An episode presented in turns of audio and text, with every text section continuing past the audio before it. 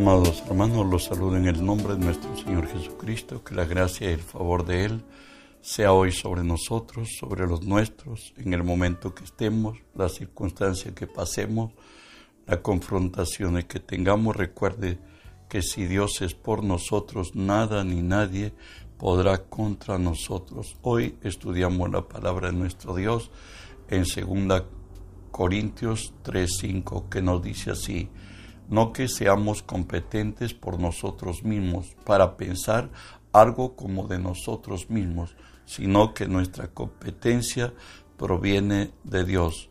Precisamente hoy estudiamos la serie en nuestra competencia proviene de, de Dios. Hoy hablaremos en esta competencia que somos libres del pecado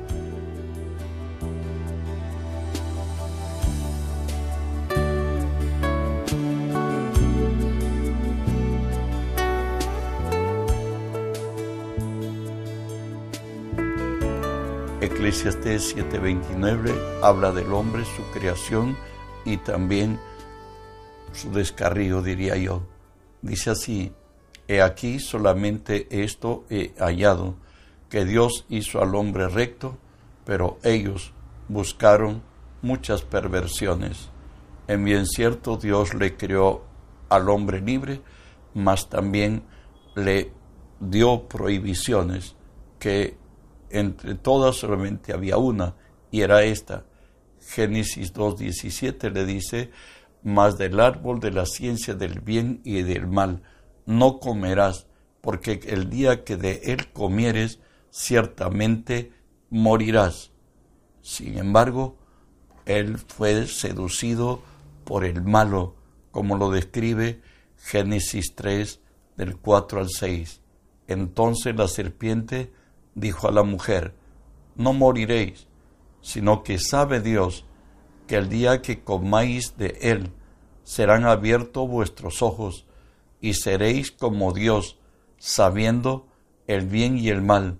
Y vio la mujer que el árbol era bueno para comer, era agradable a los ojos, y árbol codiciable para alcanzar la sabiduría, y tomó de su fruto, y comió, y dio también a su marido, el cual comió así como ella. El resultado a la luz del Nuevo Testamento lo tenemos en segunda de Pedro 2.19, que dice así, le prometen libertad. Está hablando de lo que la serpiente hizo, no la serpiente, sino Satanás a través de la serpiente, cuando sedujo a Eva y lo dice la palabra, le promete libertad y son ellos mismos esclavos de corrupción, lo es Satanás, porque el que es vencido por alguno es hecho esclavo del que lo venció. Jesús también habló de la esclavitud del hombre. Jesús dijo, de cierto, de cierto os digo, todo aquel que hace pecado es esclavo del pecado. Recuerda que si uno vuelve reiterativamente al malo que a lo malo que se hace, luego lo malo se vuelve su amo y lo determina y domina al hombre. Ha entrado en una adicción donde ya no podrá salir excepto si Cristo lo liberta.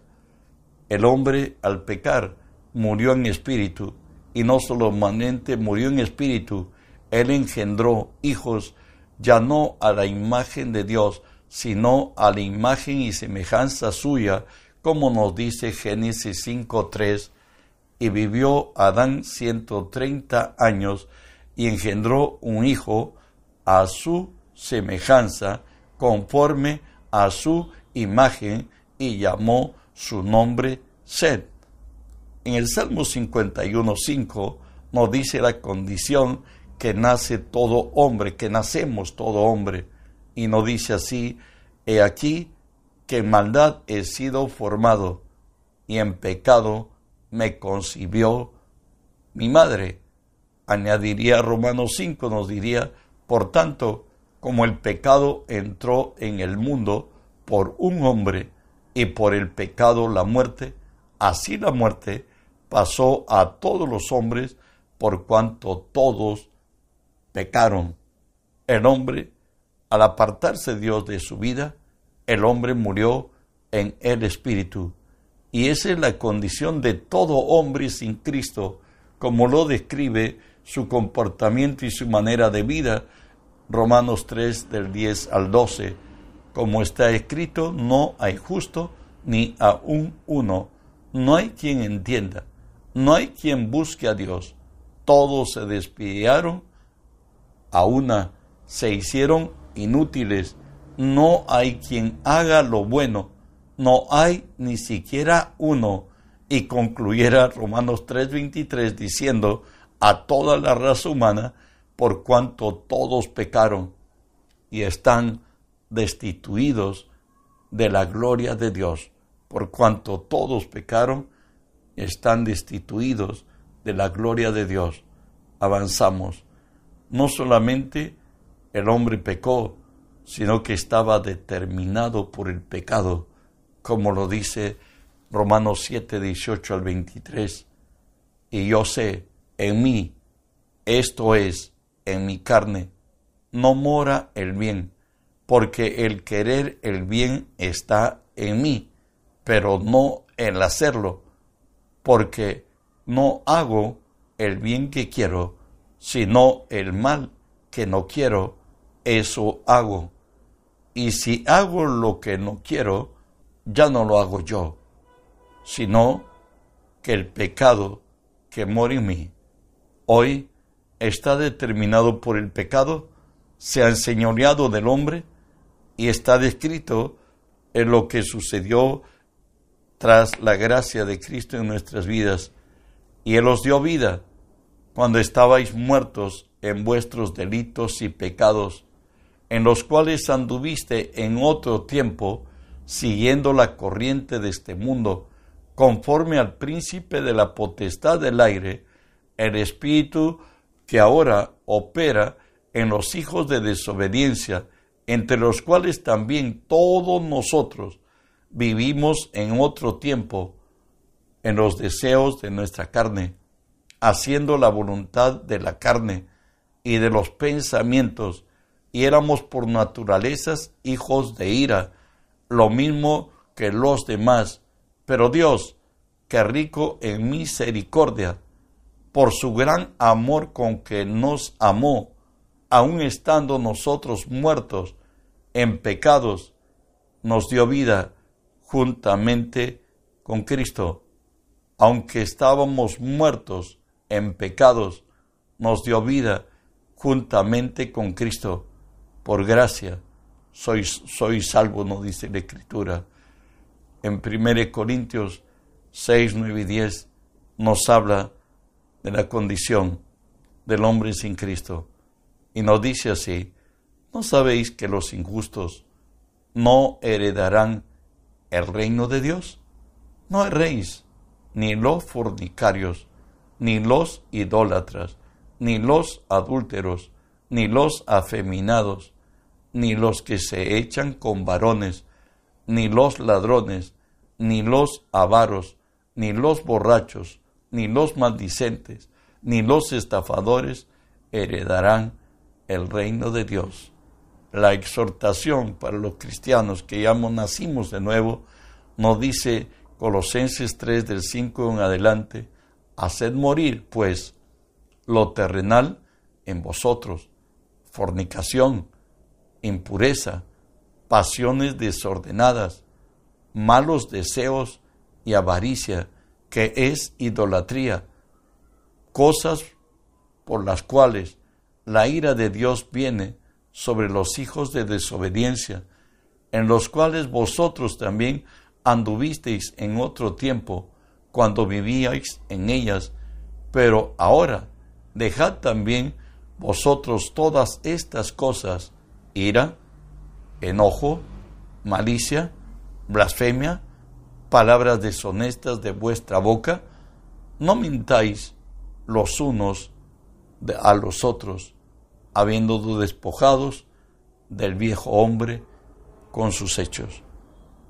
Pues Si alguno está en Cristo, nueva criatura es. Todo lo viejo ha pasado. He aquí, todo es hecho nuevo. Antes éramos arrastrados por la corriente del mundo, mas ahora somos una contracultura. Ahora vivimos en el Espíritu y caminamos por el Espíritu. Avanzamos, justificados, nos dice la palabra, gratuitamente por su gracia. A la caída del hombre, Dios preguntó al hombre, ¿qué pasó con ella? Con él, ¿qué hizo de malo? Ah, le dice la mujer que tú me diste. Bueno, era responsable en otro caso. Le preguntaron también, preguntó Dios a Eva, y también, ella también respondió, se eximió de culpa y dijo que era la serpiente.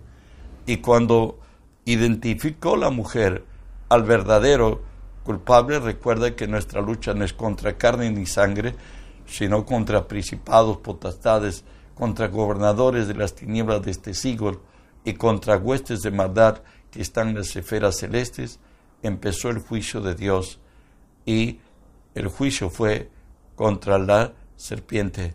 Y Dios le dijo que comerá del polvo de la tierra, que será arrastrado, porque se arrastrará por la tierra. Y el verso 15 hay una buena noticia para el hombre. Y nos dice así, y pondré enemistad entre ti, está diciendo a la serpiente, a Satanás mismo, y la mujer, y entre tu simiente y la simiente suya. O sea, la simiente de la serpiente era Satanás, la simiente de la mujer se llama Jesús. Y le dice, este te herirá en la cabeza Jesús te dará una herida de muerte, ya lo entendemos a la luz del Nuevo Testamento, y tú le herirás en el calcañar. Esto es cuando Jesús fue crucificado en la cruz. Además de esto, Dios nos habla que era necesario que Cristo nos redimiera a precio de su propia vida. Escúchelo, Romanos 3, 24 al 27. Siendo justificados gratuitamente por su gracia, mediante la redención que es en Cristo Jesús, a quien Dios puso como propiciación por medio de la fe en su sangre, para manifestar su justicia a causa de haber pasado por alto en su paciencia los pecados pasados, con la mira de manifestar en este tiempo su justicia, a fin de que Él sea el justo y el que justifica al que es de la fe de Jesús. Recuerda que nos decía Juan 3:10 que no hay justo ni a uno, no hay nadie que haga el bien, que todos nos hemos descarriado como ovejas. Y finalmente Romanos 3:23, por cuanto todos pecaron, están destituidos del reino de Dios. Bueno, pues, no habiendo nadie cumplido con la ley, Dios la salvación lo regala al que cree. Y Él será justo al salvar al pecador más extremo que se acogió a su gracia y aceptó a Jesús como Salvador, y será justo cuando condene aquellos por su moralidad y por su religiosidad que creen estar salvos si no reciben a Cristo como Señor y Salvador, serán desechados tal cual los pecadores mismos. Porque el peor que pecado que tiene el hombre es no aceptar a Jesús como su Señor y Salvador, pues está escrito en la palabra, dice que el que tiene al Hijo de Dios tiene la vida, mas el que no tiene al Hijo de Dios ya ha sido condenado no es que va a ser, no va a ser condenado en el día final, está condenado. Avanzamos. Romanos 8, 2 y 3. Recuerden que Dios en el antiguo pacto le dio al hombre la ley, pero la ley era incompatible, como lo vamos a escuchar, que solo se hacía necesario que Dios mismo lo redima, porque la ley del Espíritu de vida en Cristo Jesús me ha librado de la ley del pecado y de la muerte, porque lo que era imposible para la ley, por cuanto era débil por la carne, Dios enviando a su Hijo en semejanza de carne de pecado, a causa del pecado, condenó al pecado en la carne. La ley era incompatible, la ley era santa, justa y buena, y el hombre vendido al pecado, por tanto, era incompatible. Dios tuvo que hacer, Dios se hizo hombre, siendo hombre, entró en la naturaleza del hombre, y Jesús en su carne de pecado, en el cuerpo como el nuestro, Él condenó a la ley en su cuerpo. Por tanto, somos deudores al Espíritu y no a la ley. Hebreos 2, 14 y 15 nos dice cómo operó Cristo para nuestra redención. Nos dice, así que, por cuanto los hijos participaron de carne y de sangre, Él también participó de lo mismo para destruir por medio de la muerte al que tenía el imperio de la muerte, esto es, al diablo, y librar a todos los que por el temor de la muerte estaban durante toda la vida sujetos a servidumbre. Estaban durante toda la vida sujetos a servidumbre. Recuerde que Jesús se hizo hombre para pagar en el mismo cuerpo semejante al hombre, pagar el precio de la redención del hombre. No dijo él que nos perdonaba, sino nos decía la palabra que la paga del pecado es muerte, y él en la cruz asumió nuestra realidad y Dios hecho hombre precisamente murió, pero con su resurrección Él nos dio la vida, como nos dice Efesios 2, 1 y 2, y Él os dio vida cuando vosotros estabais muertos en vuestros delitos y pecados, en los cuales anduvisteis en otro tiempo siguiendo la corriente de este mundo conforme al príncipe de la potestad del aire, el espíritu que opera ahora en los hijos de desobediencia. ¿Sabes? El costo para librarnos es este. Según de Corintios 5:21 nos dice, al que no conoció pecado, por nosotros lo hizo pecado, para que nosotros fuésemos hecho justicia de Dios en él. Jesús, al subir a la cruz, se hizo pecado y al hacerse pecado, se hizo vulnerable. Ahí llevó toda nuestra responsabilidad, todo aquello que el hombre hemos hecho de malo desde Adán hasta el último a su retorno de Cristo.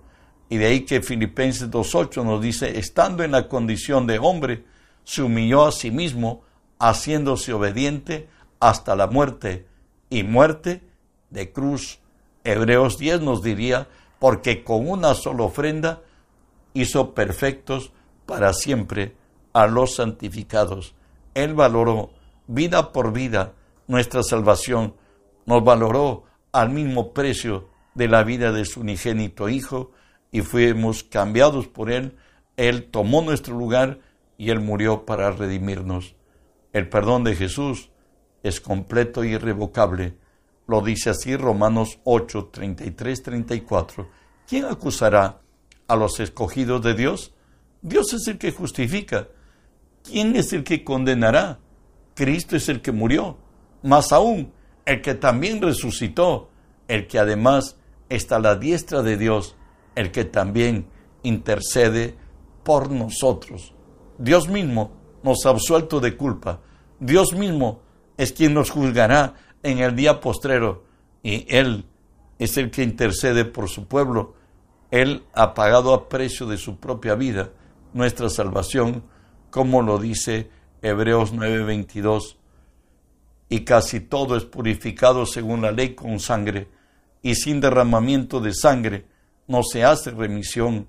Agrega Hebreos 9, 24 al 26, porque no, en no entró Cristo en el santuario hecho de mano figura del verdadero, sino en el cielo mismo, para presentarse ahora por nosotros ante Dios, y no para ofrecerse muchas veces como entra el sumo sacerdote en el lugar santísimo cada año con sangre ajena, de otra manera le hubiera sido necesario padecer muchas veces desde el principio del mundo, pero ahora, en la consumación de los siglos, se presentó una sola vez para siempre por el sacrificio de sí mismo, para quitar de en medio el pecado. La sangre de Jesús ha extinguido nuestro pecado, como nos va a decir Isaías 44, 22. Lo que pasó con nuestros pecados, lo que hizo Dios, escúchelo. Isaías 44, 22 dice, yo deshice como una nube tus rebeliones y como niebla tus pecados. Vuélvete a mí, porque yo te redimí. La sangre de Jesús no limpia nuestro pecado, lo extingue, lo desintegra, ya no son. Isaías nos dice la actitud de Dios tras el perdón. He aquí, amargura grande me sobrevino en la paz, mas a ti agradó librar mi vida del hoyo de corrupción, porque echaste tras tus espaldas todos mis pecados. Recuerda que el Señor dice que Él nunca se va a acordar de nuestros pecados y de nuestras rebeliones. El Salmo 103 nos dice así, cuanto está lejos el oriente del occidente, hizo alejar de nosotros nuestras rebeliones. Como el Padre se compadece de los hijos, se compadece Jehová de los que le temen, porque Él conoce nuestra condición, se acuerda que somos pobres. Miqueas nos añadiría, que Dios como tú, que perdona la maldad y olvide el pecado del remanente de su heredad, no retuvo para siempre su enojo, porque se deleite en misericordia. Él volverá a tener misericordia de nosotros, sepultará nuestras iniquidades y echará en el profundo del mar nuestros pecados. Nuevo Testamento nos dice Hebreos 8:12, porque seré propicio a sus injusticias y nunca más me acordaré de sus pecados y de sus iniquidades. Y Isaías Dios reitera y nos dice así, Isaías 43, 25, yo, yo soy el que borro tus rebeliones por amor de mí mismo y no me acordaré de tus pecados. Dios ha hecho una redención completa, nos ha liberado del pecado, hoy somos santos, hoy somos justos, hoy somos hijos de Dios, las cosas viejas han pasado, aquí todo es hecho nuevo. Bendiciones, no olvides de reenviar el mensaje, que la palabra corra, que el mundo entero sea lleno del conocimiento de Dios. Somos de bendición y estamos impuestos por el Señor a hacerlo. Bendiciones.